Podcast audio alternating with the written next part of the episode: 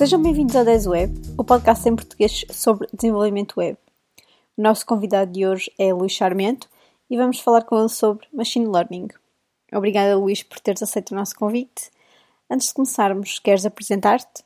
Sim, sim, é boa, boa ideia, boa ideia. Pronto, eu sou o Luís, como vocês sabem, eu, eu, já ando nestas, nestas coisas há algum tempo, já, já acho que já me posso considerar assim um gajo um bocado mais sénior. Tive quatro anos na, na, na Amazon, em Seattle, trabalhei em duas equipas diferentes, uma que era a equipa de pesquisa, o Search, o motor de pesquisa da Amazon. Mais recentemente trabalhei numa equipa que estava a desenvolver uh, a experiência de compra uh, via Alexa, ou seja, como é que tu fazes a compra via voz, como é que compras coisas via voz, foi, foi um trabalho bastante diferente. Uh, antes disso estive na Portugal Telecom, no Sapo, uh, acho que ajudei a arrancar talvez aquela que, é que, foi a primeira grande equipa de Big Data em Portugal, uh, de a primeira grande equipa de Analytics em Portugal, foi no SAP, no Portugal Telecom, fizemos trabalho muito interessante, especialmente nos Analytics da televisão do, do MEO, foi, foi muito giro isso. Uh, antes disso tive doutoramento, várias, várias coisas de investigação nas, nas universidades, portanto foi um, um, percurso mais académico até essa altura, com algum, alguns saltos, algumas empresas por curto tempo, tive na Google um bocadinho também, uh, coisas essencialmente na área da investigação, na área de processamento de linguagem natural e um bocadinho na área de machine learning, uh, essencialmente isso, isso e, já, já estão quase, quase 20 anos. O tema deste episódio é precisamente Machine Learning. Uh, gostamos muito Sim. deste tema e por isso decidimos dedicar um episódio a ele. E talvez o, o, primeiro ponto a definir seja o que é Machine Learning e, e já agora há alguma boa tradução para português? Uh, e comparar isso com inteligência artificial, processamento de linguagem ou outros termos que, seja, que estejam a ser usados. É, é, bom estares a falar nisso, que eu acho que é muito importante tentar explicar bem o que, é que são cada um destes conceitos, se bem que alguns destes conceitos têm alguma fluidez, movem-se um bocadinho no tempo, ou seja, à medida que o tempo avança, o significado deles muda um bocadinho, mas é importante fazermos essa distinção. Uh, machine Learning, uh, o, ter, o, termo em português poderia ser aprendizagem uh, automática ou aprendizagem por máquina, ou aprendizagem mecânica, a, a aprendizagem automática talvez seja o termo mais, mais conhecido, mais, mais usado na tradução, que é que consiste? Um, consiste numa coisa que eu acho que é engraçada e que é fácil de explicar se nós não entrarmos logo nestas definições muito abstratas, que é, um, nós como programadores, ou eh, quem programa computadores, eh, durante muito tempo sempre pensou que a forma de programar um computador era escrever explicitamente as regras de execução de um programa. E, portanto, quando eu queria resolver um determinado problema, quando eu queria construir um programa para resolver um determinado problema, tipicamente o, o, o, que se fazia, o que, o que se faz ainda em muitas situações, é escrever um conjunto de regras que executam uma função que um, pré-condições e que tem resultados, e portanto o, o, trabalho de um programador era essencialmente aquele de pensar nas regras, escrever as regras e depois garantir que o programa executava conforme as regras que estavam tinham sido planeadas. E isso funciona quando estamos a falar de sistemas relativamente simples ou de sistemas que podem ser uh, decompostos em subsistemas simples. É? Aqui há uma noção muito engraçada, que, que que também é uma, uma terminologia importante, que é a terminologia do, do, do complexo versus o complicado. É?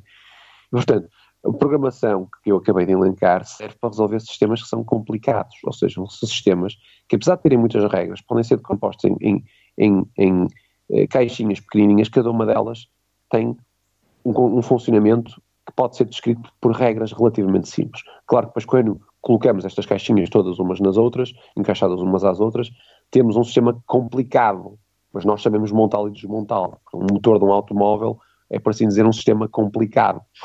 É, já uma célula é um sistema complexo, porque tem muitas interações, ou um organismo é um sistema complexo, tem muitas interações, não é? é muito difícil explicar o seu funcionamento e explicar o estado em que está. E, portanto, quando nós passamos de tentar programar sistemas complicados para tentarmos programar sistemas complexos, e aqui já começamos a fazer uma certa ligação àquilo que é a inteligência artificial, que é, que no fundo está associada a resolver problemas que nós consideramos complexos, eh, problemas para os quais é necessária a inteligência humana. Quando nós passamos então para este universo de, eh, de tentar programar sistemas complexos, tentar escrever as regras, ou pedir a um programador que escreva as regras todas, torna-se muito difícil, porque nós não sabemos as regras, nós podemos não conhecer as regras todas, ou podem ser muitas, torna-se impensável elencar essas regras todas, ou não é, não é prático elencar essas regras todas. Um exemplo, que talvez ajude a, ilustrar esta noção de aprendizagem automática.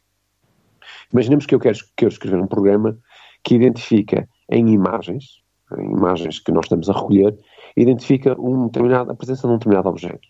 Por exemplo, podemos imaginar que estamos a, a tentar identificar, uh, imaginem uma, uma, uma linha de, de separação de lixo. De lixo, temos muitos objetos que vêm no lixo e agora quero identificar, por exemplo, uh, garrafas de plástico. Okay? Uh, imaginem a variedade de, de, de garrafas e o, e o, estado em que elas venham, que, é, que é possível que, que, que, podem vir nessa, nessa linha de montagem. É uma variedade enorme. E, portanto, nós próprios teríamos muita dificuldade, nós engenheiros, teríamos muita dificuldade de escrever as regras todas que identificavam, se, digamos, a sequência de pixels ou a forma dos pixels que, e, e as cores e tudo o que pudesse ser uma, uma componente, pudessem ser características visuais que, que tivessem na imagem para dizer isto aqui é uma garrafa, uma garrafa de plástico, ou que é um objeto de plástico. Pronto, isto, estamos a entrar numa gama de problemas para as quais a solução, se nós quisermos criar um programa, nós não vamos ser capazes de, capazes de escrever as regras todas, mas temos forma, queremos criar uma forma de que essas regras sejam aprendidas, sejam descobertas. E é aqui que entramos no domínio do machine learning. Machine learning, essencialmente, se calhar usei aqui um exemplo bastante mais complexo do que aquele que poderia usar, poderiam ser exemplos mais simples de, de classificação de situações mais simples, mas eu acho que isto é muito mais ilustrativo, que é pensar no machine learning como uma forma diferente de programar. A aprendizagem automática é uma forma de, de criar programas de computador em que, em vez de explicitamente estarmos a, de, a dizer quais são as regras de execução de um programa, nós vamos fazer com que o computador, ele próprio, aprenda essas regras, tendo em conta exemplos, tendo em conta exemplos daquilo que é a execução ou é a função que nós esperamos que ele desempenhe. Pronto, isto é uma forma muito genérica de explicar o que é, que é machine learning, mas eu também acho que é a forma mais natural, que não é nada místico consiste em quase uma versão uh, mais evoluída daquilo que nós entendemos que é programar computadores. É programar os computadores não para executarem as regras explicitamente que nós definimos, mas programá-los para eles próprios encontrarem regras que executam a função que nós queremos. Faz sentido isto assim? Acho que tentei explicar aqui de uma forma muito aberta, sem grandes detalhes técnicos, mas acho que para quem está habituado a trabalhar com computadores e quem é um programador de computadores, acho que isto desmistifica um bocadinho a ideia do que é o machine learning. Os outros termos que falar são, são, são, termos, são termos que, que, que têm alguma sobreposição e têm a sobreposição essencialmente porque para resolver determinados tipos de problemas nós temos de recorrer, recorrer à aprendizagem automática. Por exemplo, vou dar mais um exemplo, falaste no, no termo processamento de linguagem natural. O processamento de linguagem natural é um termo que inclui uma catrefada de coisas. Tudo aquilo que nós consideramos que é, é, é executar ou perceber ou, ou, ou, processar linguagem, texto, é, que, que, que, é escrito, que, ou que foi escrito a pensar nos humanos, que foi escrito por humanos ou que foi escrito para ser lido por humanos. E, portanto, o processamento portanto, é escrito em uma linguagem que é considerada natural, porque é a linguagem que os humanos naturalmente falam, não é? Não é uma linguagem de programação, é uma linguagem natural, uma linguagem, é a nossa linguagem que nós usamos uh, dia a dia. E, portanto, isto inclui bastantes tarefas. Pode ser uma tarefa tão simples como identificar o idioma de um texto.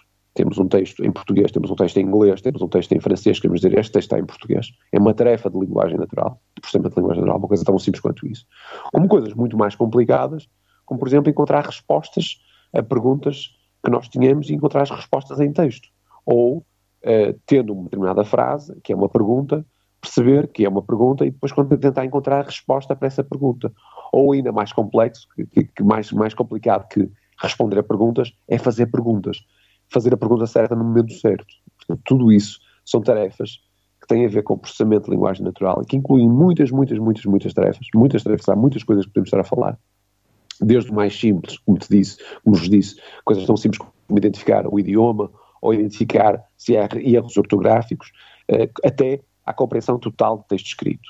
Uh, e, mais uma vez, como a linguagem é um, um, domínio tão complexo, mais que complicado é complexo, nós não sabemos as regras todas pela, pelas quais uh, se estabelece a comunicação entre os seres humanos, não é? É muito difícil dizer quais são as regras. Nós temos algumas regras gramaticais, temos, temos, temos algumas regras sobre como é que se constrói a linguagem, mas o diálogo em si, a nossa, esta conversa, está a seguir regras que são difíceis de definir. Não é? Dizer, nós, não, nós aqui entre nós não conseguimos definir aqui um conjunto de regras. Se o Luís disser isto, então uh, a resposta terá de ser esta, não é? Quer dizer, não, isto é muito complicado. Contudo, por ser muito complicado, não é? É que nós, para resolver certo tipo de tarefas que estão associadas à linguagem, temos de recorrer não à programação por regras explícitas, mas à, à programação por machine learning, por aprendizagem automática. E é por isso que esta, esta noção de aprendizagem automática está sistematicamente associada a quase tudo. Porque como cada vez mais temos programas de computadores, temos, temos a vontade, temos como objetivo automatizar através de computadores certas tarefas que são complexas, nós temos quase invariavelmente de recorrer ao machine learning. Um, o termo que tinhas, que tinhas falado, uh, acho que foi inteligência artificial. Esse ainda é um termo mais vago, que inclui uma série de coisas, inclui, por assim dizer, tudo aquilo que nós achamos que para a sua execução, todo tipo de automação, vou, vou pôr assim, todo tipo de automação informática, que, para o qual nós achamos que, eh, para se conseguir, nós necessitaríamos de um nível de inteligência semelhante à inteligência humana. E a inteligência humana tem, muito, tem muitos fatores e também ela própria é difícil de definir. Mas pronto, ser capaz de ouvir um som e identificar o que é que é esse som, se é uma palavra, ouvir um conjunto de sons de voz identificar o, o digamos, o que está, que está a ser dito, perceber um, eh, objetos em imagens, não é? Um, e depois coisas um bocadinho mais, mais genéricas. Aliás, ainda vou manter-me naquilo para a qual nós consideramos que é, que é a inteligência humana, eh, que é simplesmente até movimentar um robô, não é? Quer dizer, os movimentos de robô, o planeamento de um robô no espaço, é algo que eh, requer bastante inteligência. Portanto, há aqui um conjunto de tarefas enorme de visualização, de ver, de ouvir, de perceber texto, de responder, até de gerar voz, esta voz humana, é? até de gerar voz. Uh, e depois há outras coisas que nós tipicamente temos mais tendência para associar à inteligência, tipo coisas tipo jogar xadrez, não é? Só as pessoas inteligentes é que sabem jogar xadrez, ou jogar gol, não é? Há muito esta noção de que isto é que é inteligência. Sim, isto é uma dos, dos componentes da inteligência, mas e, portanto, isto está muito associado a esta noção de inteligência artificial, ser capaz de jogar, jogar jogos que são jogados pelos humanos, mas a noção de inteligência artificial é muito mais abrangente, muito mais abrangente, e, portanto, inclui todas as tarefas para as quais nós achamos que é necessária uma capacidade de processamento de informação e de tomada de decisão semelhante à de, à de, um, à de um uh, humano, ou superior a um humano. Portanto, é, e apesar desta definição ser assim um bocadinho vaga, um, também acho que é aquela que ajuda a desmistificar um bocadinho o termo da, inteligência artificial. Eu não gosto de usar o termo inteligência artificial, porque está a pôr demasiada ênfase em, em duas palavras cuja definição é, é difícil, de inteligência é difícil definir inteligência, e artificial, também não, percebo qual é que é o, o, interesse da palavra artificial, o que nós estamos a tentar fazer aí é, é ou o que é que se procura quando está a estudar uma das variedades da inteligência artificial, das, das, muitas variedades, é automatizar uma função qualquer. Automatizar um jogo, ou, ou, o comportamento de um jogo, automatizar a compreensão de texto, automatizar, ser capaz de identificar objetos e imagens. Portanto, há aqui um grau de automatização e, portanto, eu gosto mais de utilizar a, palavra automatização eh, e menos a automação e menos a palavra inteligência artificial, apesar de ser aquela que é mais usada eh, cotidianamente para mim talvez com um peso excessivo e com aquele, aquela componente de que vêm as máquinas que nos vão dominar e, e que nós vamos ser eh, dominados por estes seres artificiais que são construídos por nós. Não, é? Uhum. não sei se esta grande conversa fez sentido. Tentei desmistificar um bocado estas coisas que eu acho que há muito esta tendência para criar uh, muito hype em torno de, de, destes termos, mas, mas eu, eu, tento sempre desmistificar tudo isto. Sim, é importante esclarecer o que é que é cada um dos termos que muitas vezes uh, nós que não trabalhamos nesta área ouvimos só falar e assim fica esclarecido o que é que é cada um destes termos. Uh, olha, este não é um tema recente, pois não? Pelo menos desde 2011 que existe em Portugal e entre outros o LX Machine Learning Summer School, em que és um dos organizadores. Portanto, eu, eu acho que, se, se, não estou enganado, a primeira edição até foi de 2010. Eu, eu posso estar enganado mas, enganado, mas isto realmente, o tempo passa rápido. Eu acho que a primeira edição foi de 2010.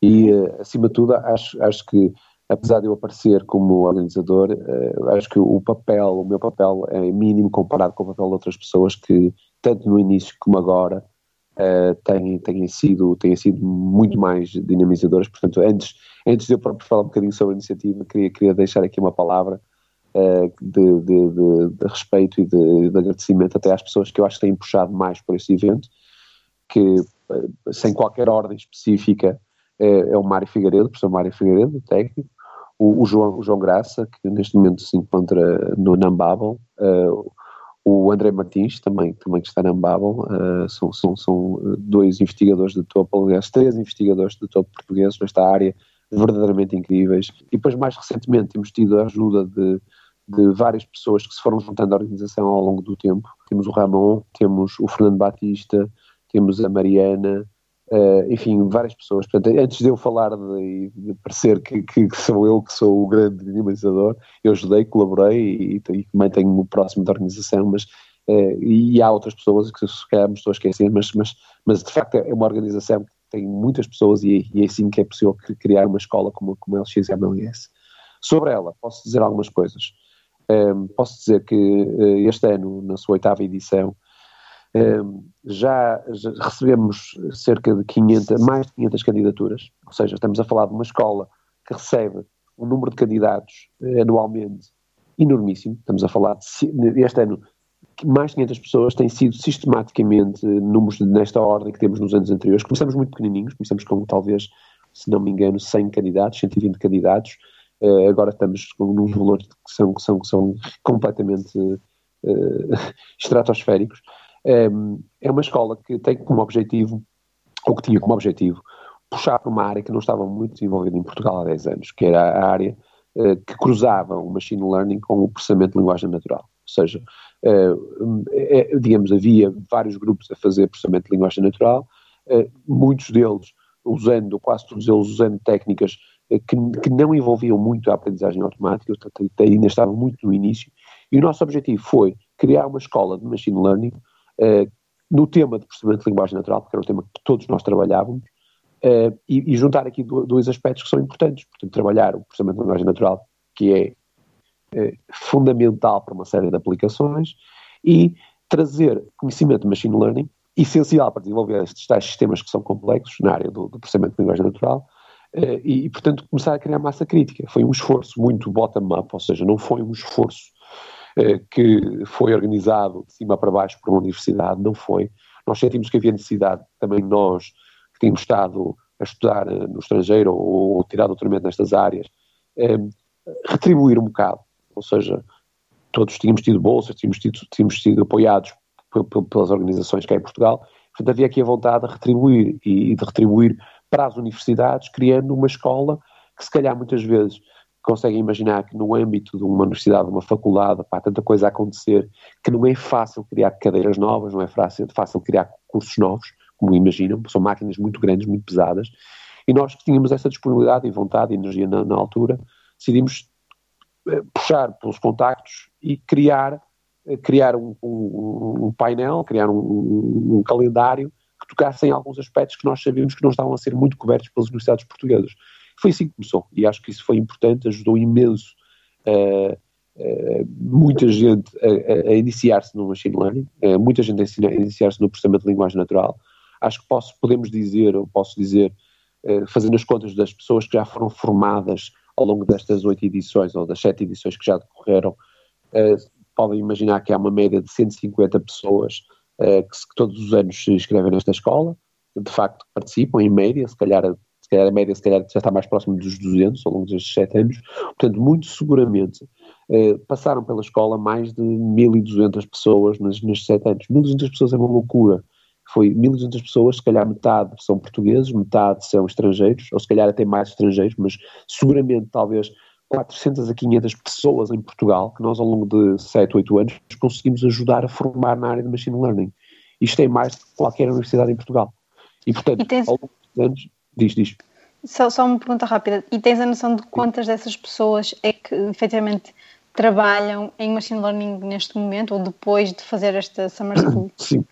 Sim, sim, sim, posso, posso assim, não, não te vou dar um nome exato, mas posso dizer-te que ao longo destes anos tenho visitado várias empresas, tenho estado em contato com várias empresas e há muitos grupos ou, ou unidades de machine learning nessas empresas que nós sabemos que as pessoas começaram, começaram nesta escola de verão e muitas vezes eh, não é, não é eh, digamos assim tão eh, pouco, pouco frequente eh, e eu às vezes eh, estar numa determinada empresa, visitar uma empresa e estar lá um grupo ah, eu, eu lembro-me de ti de, na escola de verão, tu, tu eras um dos organizadores da escola de verão, foi muito importante para nós, foi assim que começamos por aqui. E portanto de facto muita gente eh, está a trabalhar na área de machine learning, muita gente pode não estar diretamente a trabalhar na área de machine learning, mas tem o background suficiente para perceber o que é que está a passar, para ir acompanhando os acontecimentos e, e temos muita gente que, que, que isso que, que é talvez mais visível, que começou os seus doutoramentos ou os seus mestrados eh, já encaminhados nesta área porque passou pela escola de verão. Portanto, que foi uma coisa que, por exemplo, já no meu caso não foi assim tão simples. Eh, quando eu comecei o meu doutoramento não havia muita tradição nestas áreas e, portanto, foi talvez um doutoramento mais difícil de arrancar, não é? Porque, porque não havia muita massa crítica. Portanto, eu acho que pelo menos nesse, nesse ponto, a escola de verão e o trabalho dos organizadores, no, no, no qual eu me incluo, mas volto a dizer com uma, uma parcela muito menor do, que muitos outros, um, eh, acho que talvez o maior benefício que, que, que, a escola trouxe foi lançar uma série de pessoas nos seus estudos de mestrado e de doutoramento que de outra forma se calhar teriam tido mais dificuldade em arrancar nesta área. E, e por aí ao mesmo tempo também chegar a algumas empresas uh, e, e, ter gente que estava a fazer engenharia que estava a fazer outras, outro, digamos, um trabalho que não era de machine learning, pelo menos aquele primeiro arranque, não é? aquela coisa de perceber, ok, ok, já estou a perceber o que é que estas coisas são, pelo menos conheço os nomes, e sei o suficiente para poder estudar por mim próprio. Acho que nós isso aí conseguimos seguramente, uh, e, e, não é por acaso que, uh, reparem, a escola de verão, esta, esta escola de verão LXMLS, é possivelmente a maior escola de, de machine learning, de NLP, do mundo. portanto, é aquela que recebe mais alunos, é aquela que continuamente tem, tem, tem tido 200 pessoas ou 180 pessoas todos os anos, há 7 anos, e neste momento podemos orgulhar disso. Em Portugal temos a maior escola de Machine Learning de NLP do mundo. Uhum. Falaste aí do, do, processamento de linguagem natural e lembro-me que a primeira vez que ouvi falar de ti foi sobre o projeto Verbatim, que pelo que me lembro era um sim. analisador de notícias portuguesas, permitia depois algum tipo de filtro, sim. não é? Portanto, nessa altura, sim. pelo que me parece, ainda estaríamos mais na parte de extrair dados e algum processamento simples, digo eu, da informação. Se comparando com hoje, Sim. se fosse hoje, até onde é que já conseguiríamos ir mais? O Verbatim foi um projeto muito engraçado que arrancou uh, numa ideia partilhada entre mim e o Sérgio Nunes. Aliás, o Sérgio Nunes está na Faculdade de Engenharia. Aliás, eu, se bem me recordo, até acho que a ideia original foi dele. Ele estava muito a pensar neste género de, de trabalhos e a ideia era um, fazer a extração de citações, ou seja, no meio do texto, de notícias, uh, nos títulos, há muitas vezes citações. Alguém disse qualquer coisa sobre qualquer assunto.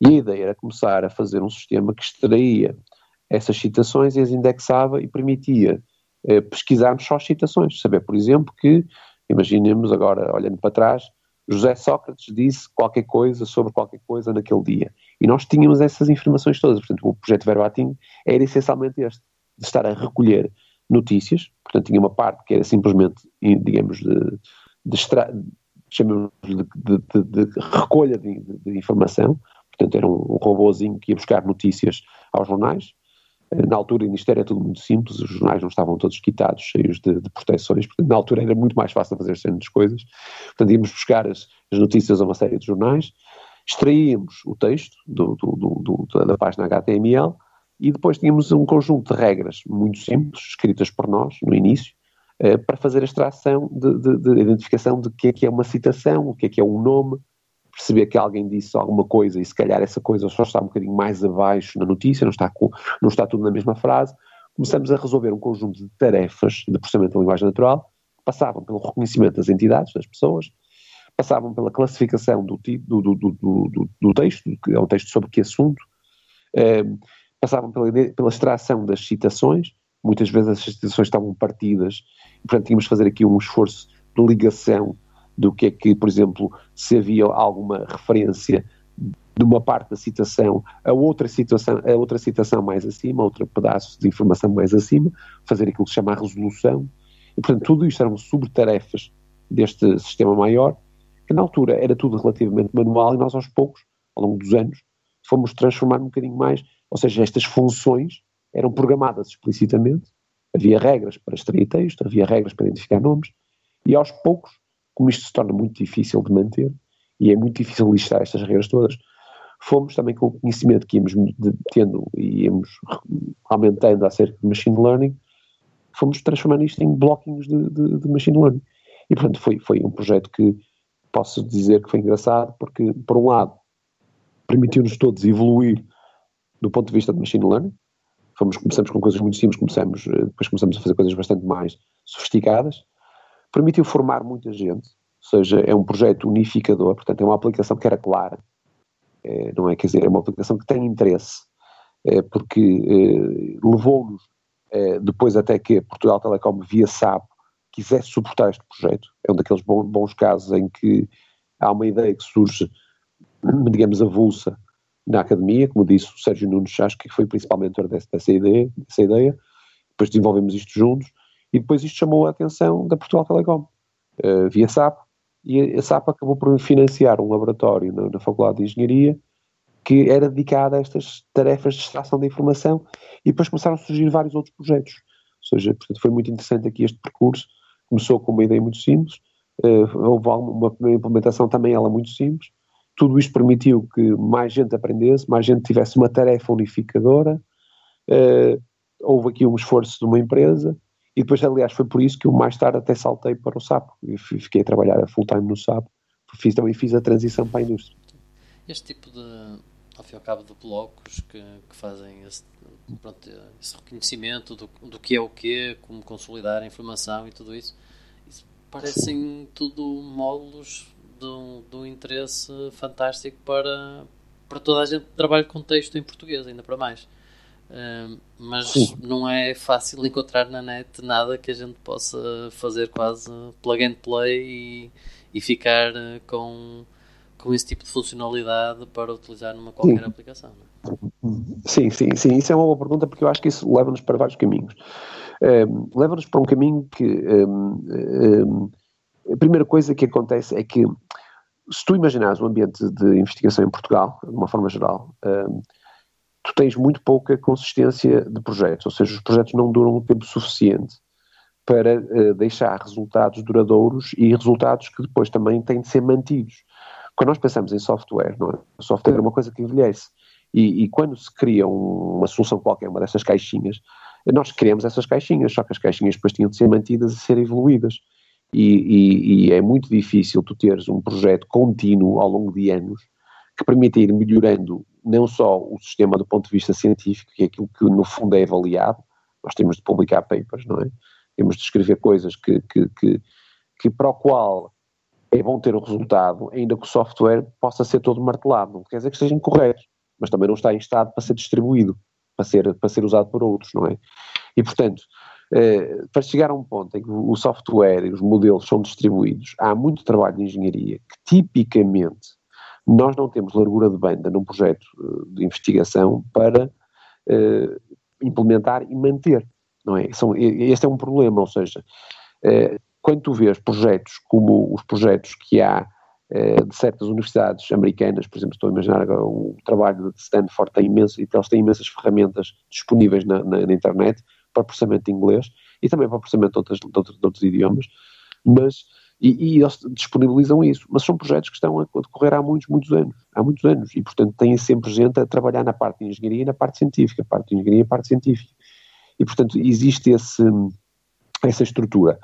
Em Portugal, um, houve, houve, tentativas de fazer isso, eu, eu trabalhei, acabei de trabalhar num projeto, que é o projeto Linguateca, que, que, no, que, que decorreu durante bastantes anos, que teve um trabalho in, incrível, a investigadora Diana Santos, eh, que, que, que liderava esse projeto, e que permitiu disponibilizar muitos recursos uh, exatamente para tentar suprir esta dificuldade de manter, de criar e manter esses recursos e ter um projeto suficientemente duradouro para que seja, valha a pena investir em, ok, vamos fazer isto de forma que outros possam usar.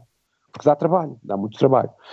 E, portanto, uh, acho, acho que, que, melhoramos muito, melhorou-se muito porque já há uma cultura de pôr as coisas no Git, não é? De pôr as coisas em, em código aberto, mas eu diria que, que, apesar de tudo, isso é recente, ou seja, não, são poucos os grupos de investigação que têm essa cultura aberta em Portugal há muito tempo, mas aliás, se calhar não há muitos.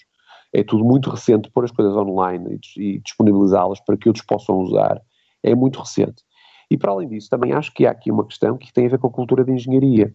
Uh, não é trivial, do ponto de vista da engenharia, criar software que os outros utilizam. É, é preciso de haver muito trabalho de, de, desenho e de manutenção e, e, de, e, a criação tem, de criação de software, tem, o desenvolvimento de software tem de seguir determinados padrões, determinadas, determinadas, digamos, normas mínimas de qualidade, que nem sempre estão, são, são digamos, uh, normas, são, são, são, estão absorvidas pelos grupos de investigação.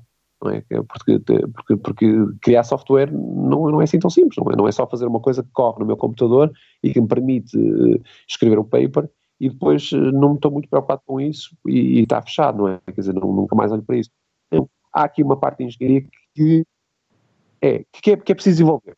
Eu acho que agora já temos isso, mas, mas, mas se calhar ainda estamos muito atrasados, já estamos 5, 10 anos atrasados nesse processo de sistematicamente disponibilizar soluções de software. Sim, eu ia dizer que também, e mesmo, mesmo assim, não é, não é também simplesmente dizer que, ok, vamos tornar isto um projeto open source e pronto, ficou resolvido tudo, todos os problemas do mundo, não é? Porque sim. depois surgem as mesmas sim, questões sim, outra vez, é preciso manter, é preciso tudo isso, não é? Exatamente, exatamente. E é isso, esse é o problema, é que grande parte dos projetos que nós temos, grande parte, isso, isso já toca depois talvez num, numa temática mais, mais alargada, e que na área da inteligência artificial, eh, ou na, na área, nesta área de machine learning, é particularmente relevante, que é eh, quase todos estes avanços que nós estamos a ver de, de inteligência artificial ocorrem, eh, quer dizer, estamos a ver, há, há, muita coisa que nós não vemos, mas, mas aqueles que são mais badalados ocorrem tipicamente em organizações relativamente grandes, é? Nós agora vemos os, os Googles, as Amazones, as Microsofts, a cá fora, os Facebooks a cá fora software e fazerem coisas incríveis. E isto é chave, porque quando nós estamos a trabalhar na área da inteligência artificial, nós estamos a trabalhar com coisas que são complexas, coisas que têm muitas partes, ou seja, quase tudo o que tu vês, ou que estamos a ver agora, uh, esta semana vimos aquela demonstração completamente incrível do Google Duplex, em que há aqui uma conversação. Uh, aquilo não é uma inteligência artificial, aquilo são dezenas ou centenas de inteligências artificiais que estão ligadas umas às outras, uh, que foram montadas, que foram desenvolvidas inicialmente independentemente por muitos grupos, por muitas centenas de pessoas, e portanto depois o pináculo, não é? Aquilo que é visível, a ponta do iceberg é que é depois uma demo completamente louca como a que vimos. Mas quem diz isto, diz as Alexas, diz as Siris, diz, diz até o próprio motor de pesquisa do Google, não é? Aquilo são, são dezenas de pedacinhos de inteligência artificial, é vários níveis, que, estão, que foram montados e foram criados por, um, foram criados por grupos enormes, ao longo de muitos anos. E, portanto, isso é uma das coisas que eu acho que talvez se, se nós, nós em Portugal teríamos de pensar de uma forma diferente, que é como é que nós criamos massa crítica suficiente uh, dentro, entre as universidades, porque não haverá talvez nenhuma universidade, nem nenhuma organização nacional que possa ter massa crítica suficiente para começar a, a operar próximo desse nível, do nível que nós estamos a ver, nos Facebooks e coisas desse género. Se calhar até nível europeu não haverá muitas organizações que tenham a capacidade de operar a esse nível. E, portanto, como é que nós nos organizamos como país, uh, como universidades, ou como, como, como, como, bloco, como comunidade, para poder começar, por um lado, a ter aquilo que tu falaste, que vocês falaram, esses componentes disponíveis para nós podermos usar, não é? Para processar o português, por exemplo, e que, e que, seja uma coisa mais acessível, que seja uma coisa que seja mantível por mais gente, uh, e por outro lado, para dar um salto ainda mais para a frente. E, e, e, e acho que isso é das coisas que são invisíveis na inteligência artificial ou nesta área, que é a quantidade de pessoas que é necessário para um, desenvolver sistemas destes. É, é, uma loucura, é uma loucura. Não são 10 nem 15, estamos a falar de milhares de pessoas. Milhares de, de, de pessoas com, com muita formação, engenheiros muito qualificados, cientistas muito qualificados, para se chegar ao nível depois nós vemos que parece que é fácil, mas que realmente só acontece em meia dúzia de organizações no mundo. Exato. Isso é engraçado. Pronto, estamos aqui a falar de machine learning, de ensinar as máquinas e tudo isso. E eu acho que elas nunca vão conseguir chegar a nós. Porque eu e a Ana e o Ricardo estamos aqui a rir, nós temos o, o nosso guião. E a minha pergunta a seguir era isto. Vais ouvir o que é que eu tinha escrito.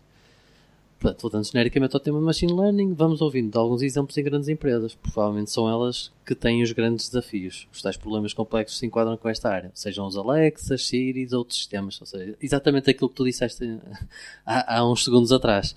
Eu acho que as máquinas nunca vão conseguir adivinhar-nos uns aos outros os nossos pensamentos, quase aquilo que a gente estava a dizer. Mas, mas isto para dizer o quê? Que, uh, pronto, realmente isto são sistemas que ou seja, sistemas que, se, que são interessantes para grandes empresas para os desenvolverem e normalmente para resolver problemas complexos também provavelmente para grandes empresas ou para muitas pessoas que os têm para, para resolver. E a questão aqui é onde é que isto se aplica em pequenas empresas, quer na parte do desenvolvimento, quer na parte do, dos problemas, dos desafios que possam ter para ser resolvidos. Olha, eu, eu acho que, que fizeste uma boa pergunta e acho que é uma pergunta que eu que acho que é mesmo muito, muito importante nós pensarmos. Porque eu, eu queria, queria uh, só, só fazer aqui uma, uma, um, um esclarecimento. Não é que estes problemas só sejam, digamos, uh, procurados pelas grandes empresas, é? quer dizer, como oportunidade de negócio. Isso é verdade, mas não é, não é só isso. É mais, só as grandes empresas é que conseguem desenvolver soluções para eles. Portanto, aqui o problema é um bocadinho há aqui, há aqui um, uma nuance que é, que é, importante. É só quando se atinge uma determinada escala é que se consegue começar a ter possibilidade de os resolver. Portanto, mais do que só as grandes empresas é que, é que têm interesse económico em explorar, é não, só as grandes empresas é que têm possibilidade de sequer tentar resolvê-los. E, portanto, depois há um interesse económico que só está disponível a eles. E isto é muito importante, porque, ao contrário de muitas outras tecnologias, eh, ou aliás, se calhar em semelhança com muitas outras tecnologias que, que, nós temos mais facilidade de identificar, por exemplo, as farmacêuticas, não é? Que desenvolvem eh, fármacos, depois só eles é que têm e que só eles é que controlam o mercado, não é? Quer dizer, se houver aqui um fármaco, que é uma, digamos, um fármaco que, que, ajuda a combater o cancro, epá, quem tem o cancro paga qualquer coisa por aquele fármaco, como é óbvio, não é? E, portanto, nós estamos a entrar numa situação que não é muito diferente em certas áreas da inteligência artificial, que é a tecnologia só vai estar disponível em algumas empresas que depois a disponibilizam. E repara, repara da mesma forma que um, quando nós pensamos em computadores, esquecemos que, que, que eles são, uh, dizer, que se necessitam de um componente muito importante que é o processador. Só algumas empresas é que fazem processadores com a capacidade que, que há por aí, em meio das empresas. E claro que depois podes dizer, ah, e as empresas pequenas? As empresas pequenas não, não desenvolvem processadores, usam os processadores. Com a inteligência artificial vai começar a ser muito parecido, que é os grandes avanços em inteligência artificial são, vão, vão, vão ser, por assim dizer, equivalentes a um processador, não é um produto, e depois as outras, as outras empresas usam isso. Usam como se compra um processador, como se compra um computador, vão usar um serviço na cloud. Elas não vão conseguir desenvolver software ao nível que estas grandes empresas conseguem desenvolver. Portanto, e isto levanta muitas questões. Levanta a questão do que é que, que, é que as pequenas empresas fazem. Bem, as pequenas, as pequenas empresas vão usar o sistema de reconhecimento de voz da Google para fazer não sei o quê, para depois chamar um sistema de processamento de, de linguagem, se calhar da Google, é? E, e, como hoje em dia nós pagamos pelo software, pelo, hardware, na cloud, não é? Uma máquina na cloud custa X por mês, chamar um serviço destes vai custar Y por mês. Pronto. E ninguém vai desenvolver, só meio dúzia de empresas é que vão desenvolver. Pode haver alguma concorrência, mas se calhar depois vai-se consolidar isto em três ou quatro companhias que tenham todo, todo o monopólio das grandes funções da inteligência artificial. E depois nós, eventualmente, podemos ter um ajuste, não é? Nós, pequenas empresas, podemos mudar a cor do, do, do da, da, chapa, mas não mudamos o motor. Não é? Portanto, se calhar é isso que vai acontecer. Mas, acima de tudo, há aqui uma coisa muito importante que, que nós esquecemos, que é se isso acontecer, não é? Se a inteligência artificial é uma, uma, uma tecnologia assim tão uh, revolucionária como muita gente diz, e eu acredito que em muitas coisas vai ser, em muitas coisas vai ser. Se essa tecnologia está na mão de só quatro ou cinco empresas, o que é que isso significa para o mundo? O que é que significa para a democracia? E, portanto, antes, mais importante que está, ou mais realista do que estarmos a pensar, vem aí um Terminator que nos vai matar a todos e que vai haver uma inteligência que nos vai dominar a todos. Não, há aqui um cenário muito concreto que não está muito longe, que é de haver quatro ou cinco empresas que dominam a tecnologia toda. E essas empresas respondem a acionistas, não respondem a, nenhuma, a nenhum governo. São, não, não, não, são eleitas democraticamente. E, portanto, poderá, poderá acontecer que há aqui um, um conjunto de, de, pessoas controlam uma tecnologia que é fundamental. E, e, e, e, enfim, é quase, reparem, uma analogia, embora diferente, que é, o, o, o digamos, a, a, energia nuclear, ou, ou, a, mais que a energia nuclear, as, as armas atómicas. As armas atómicas, não é? São controladas por governos. Ainda bem, que já esperemos que estejam controladas por governos. Mas imaginam que eram controladas por, por uh, uh, empresas privadas. Nós aí já ficamos assustados. Ora bem, eu não sei se a inteligência artificial vai ter um poder de, até de destruição, mas tem de construção, mas, mas terá certamente um poder económico enorme. Como, como é que nós o controlamos? Não é? Uh, e, e podemos até imaginar o contrário, que é, e se, se esse poder, que é assim tão grande, passa para organizações que nós não queremos que tenham, imaginemos organizações terroristas. Vamos supor que no limite acontece isso. É muito semelhante a uma organização terrorista tomar conta de, um, de, uma, de, uma, de uma ogiva nuclear.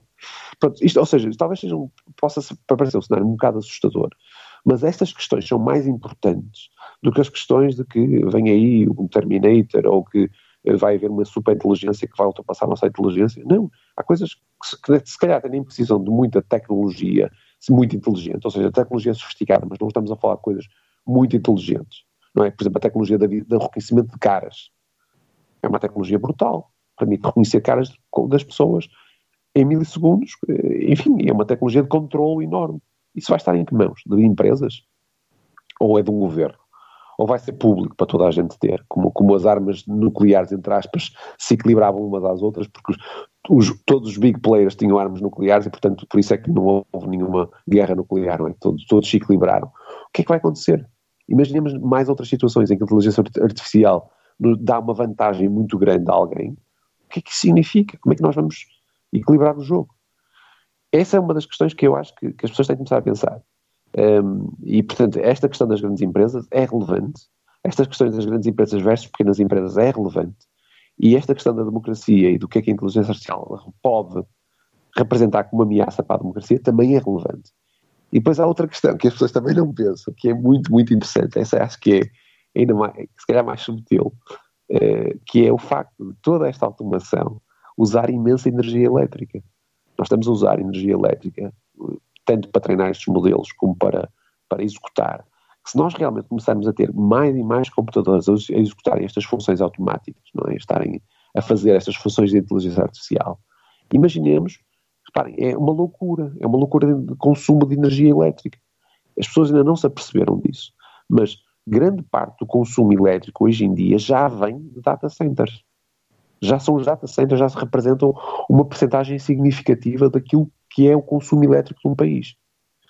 E, portanto, se nós somarmos a isto os carros elétricos e mais esta automação crescente, nós vamos ter aqui uma situação em que as necessidades energéticas destes, destas automações vão ser tão grandes também podem desequilibrar a economia. E isto está há 5 anos, talvez, 5, 10 anos. Mais do que, se calhar, os desenvolvimentos de inteligência artificial supremos, essa tal singularidade, se calhar está há 50 ou 100 anos. Mas coisas muito reais, como a energia elétrica, está daqui a 5 ou 10 anos. Também ninguém fala disso.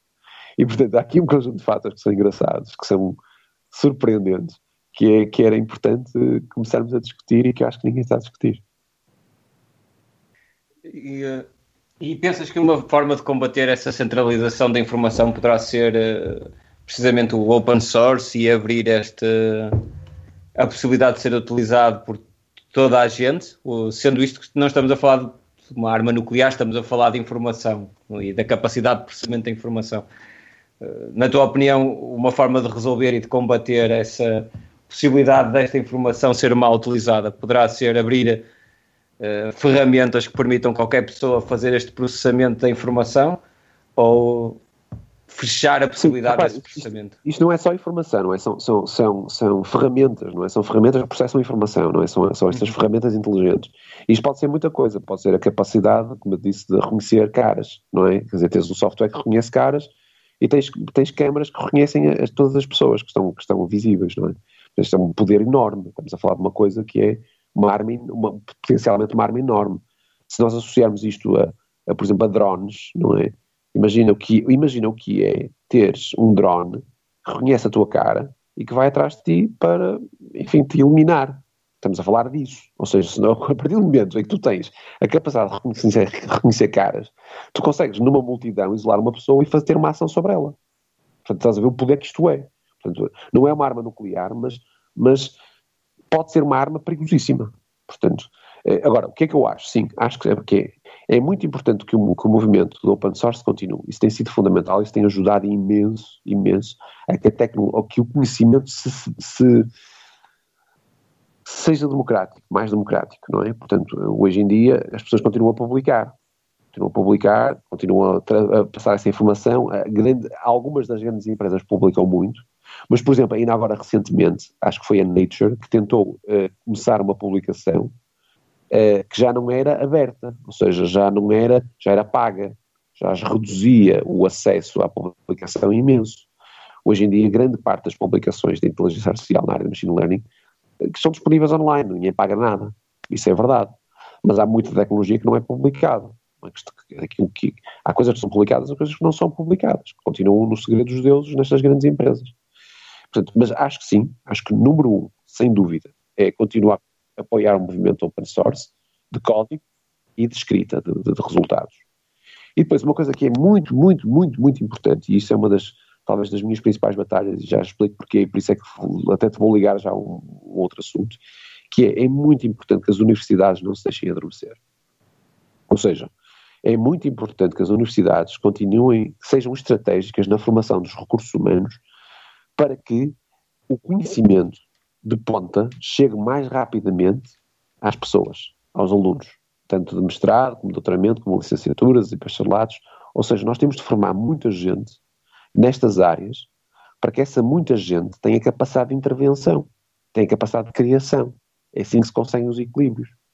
Portanto, nós temos, de alguma forma, de garantir que as universidades se atualizam rapidamente os seus currículos e que criam cursos atuais, cursos que se calhar vão precisar de, de, de, de ir buscar mais gente ao estrangeiro para os ensinar, né? como, como, nós fomos buscar pessoas para a escola de verão de, Machine Learning LXMLS, eh, vamos precisar se calhar de cursos um bocadinho ainda mais atirados para a frente, não só, já, não só a pensar, a, a, digamos, a resolver situações ou a tentar resolver necessidades atuais, como nós temos Machine Learning, mas começar a olhar mais para a frente.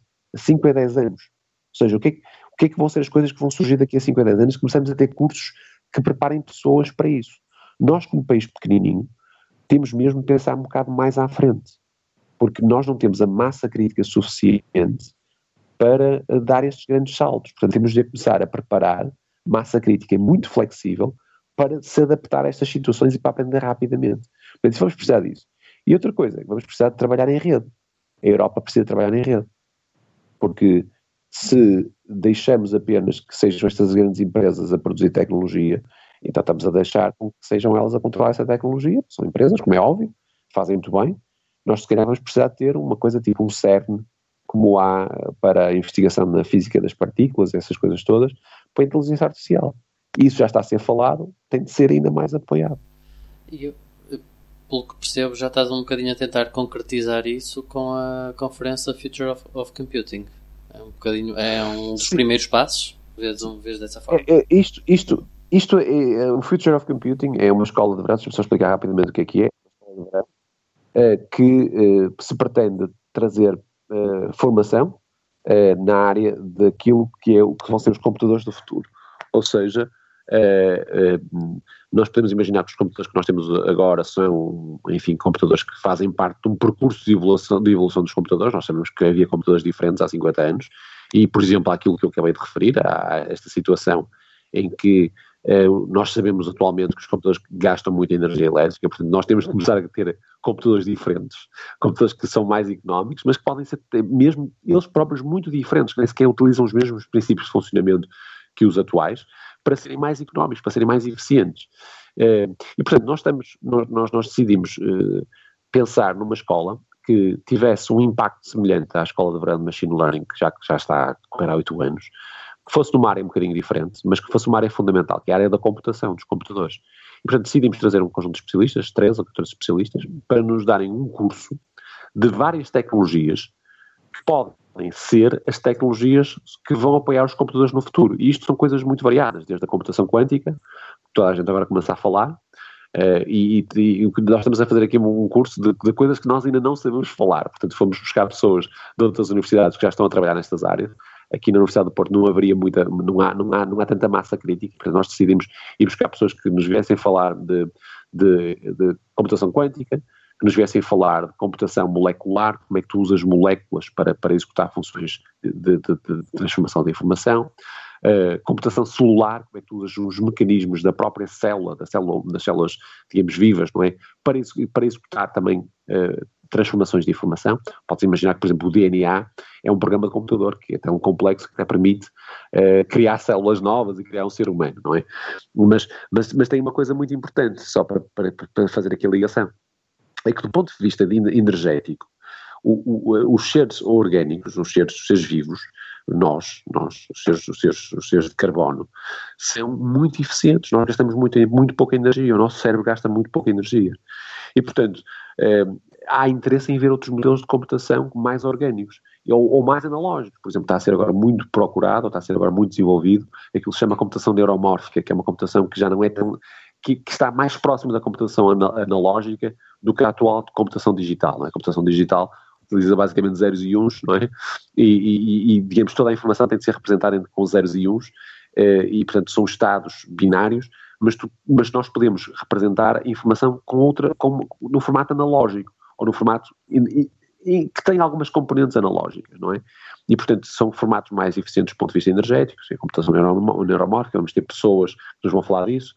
Computação química, que é quando tu usas reações químicas para representar informação, para representar processos de transformação de informação, enfim, uma série de coisas.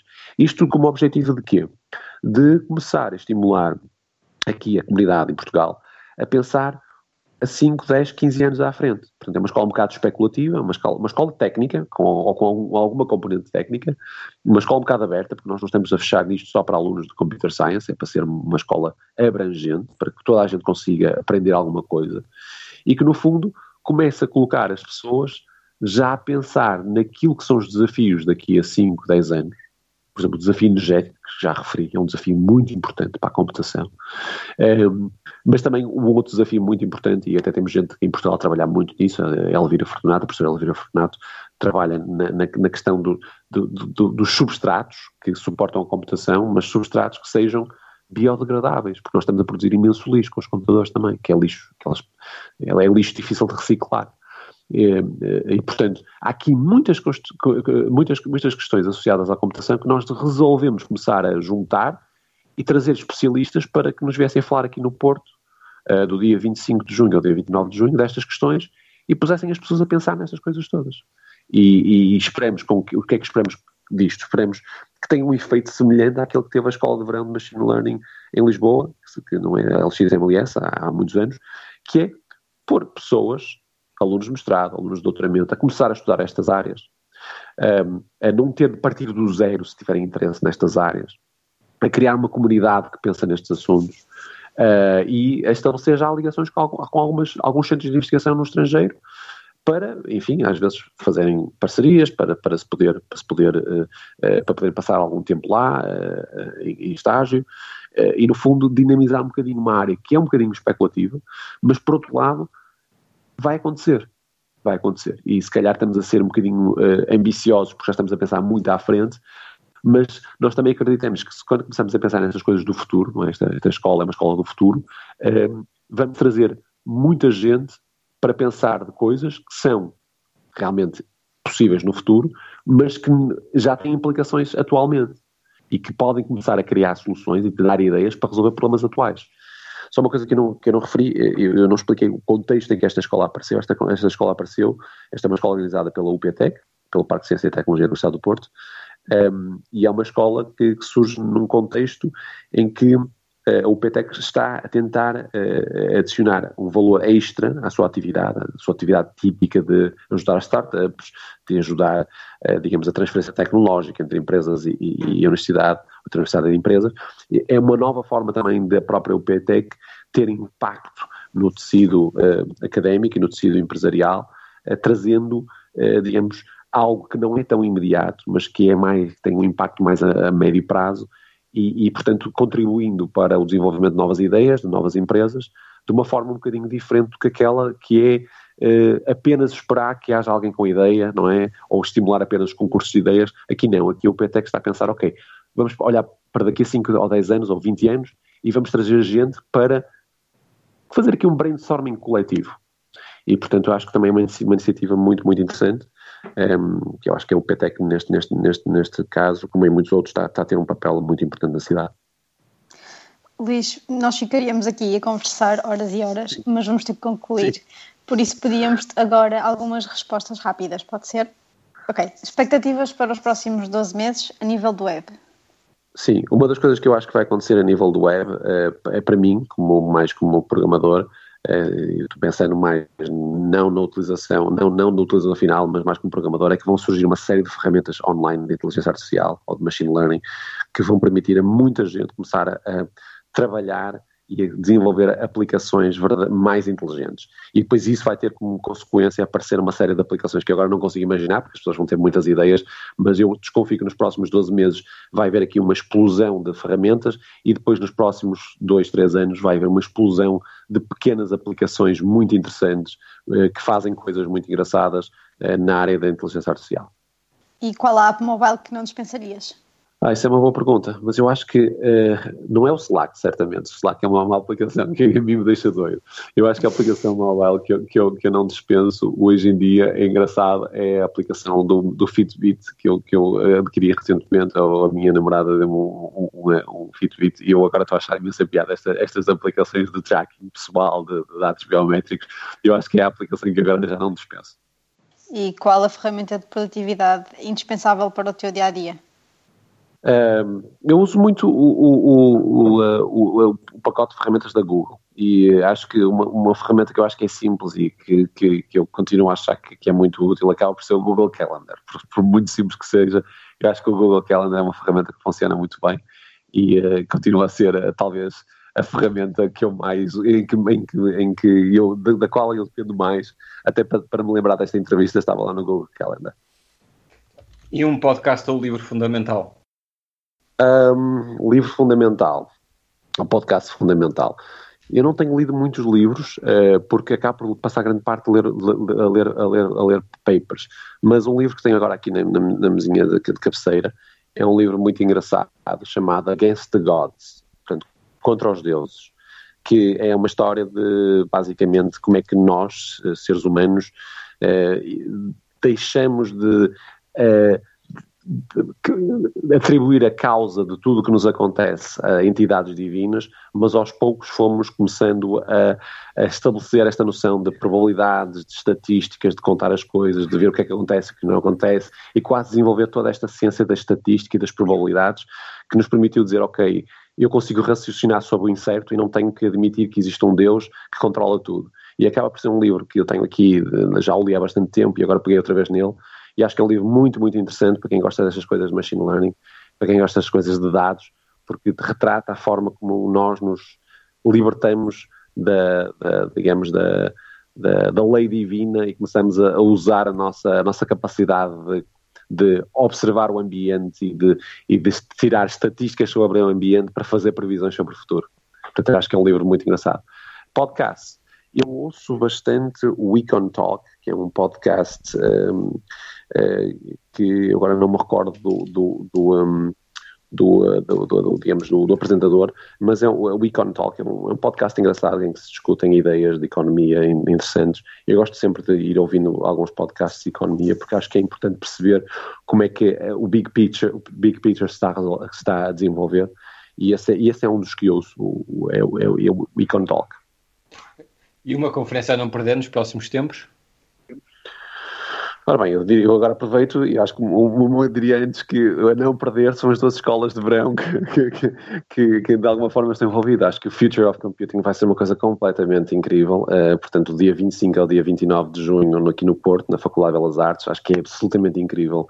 É uma, uma coisa totalmente única. Acho que é não perder. Para quem está nas áreas da tecnologia e quer olhar um bocadinho mais para a frente, é não perder.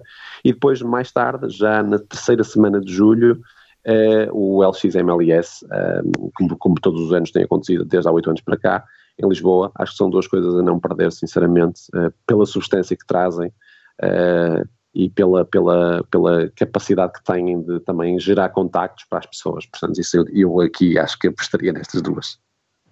E sugestão do próximo convidado? Sugestão para o próximo convidado. Um, há várias pessoas. Acho, eu acho que uma pessoa que eu acho que gostaria que, que fosse que vocês ouvissem, talvez uma pessoa que, que, que vos dá um, uma, uma, visão diferente de tudo isto.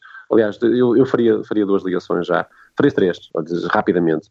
É, acho que o João Graça da Ambabel e o André Martins da Ambabel são duas pessoas que vocês deveriam convidar, porque é, é, além de os conhecer muito bem, acho, acho que são, são pessoas que representam formas de pensar muito interessantes e acho que muito úteis para, para, para são pessoas diferentes, com, com backgrounds diferentes, mas com, com com, e, com, e com formas de, de, de, de, agir sobre o mundo muito positivas e, diferentes, e acho que são duas pessoas que valia a pena ouvir.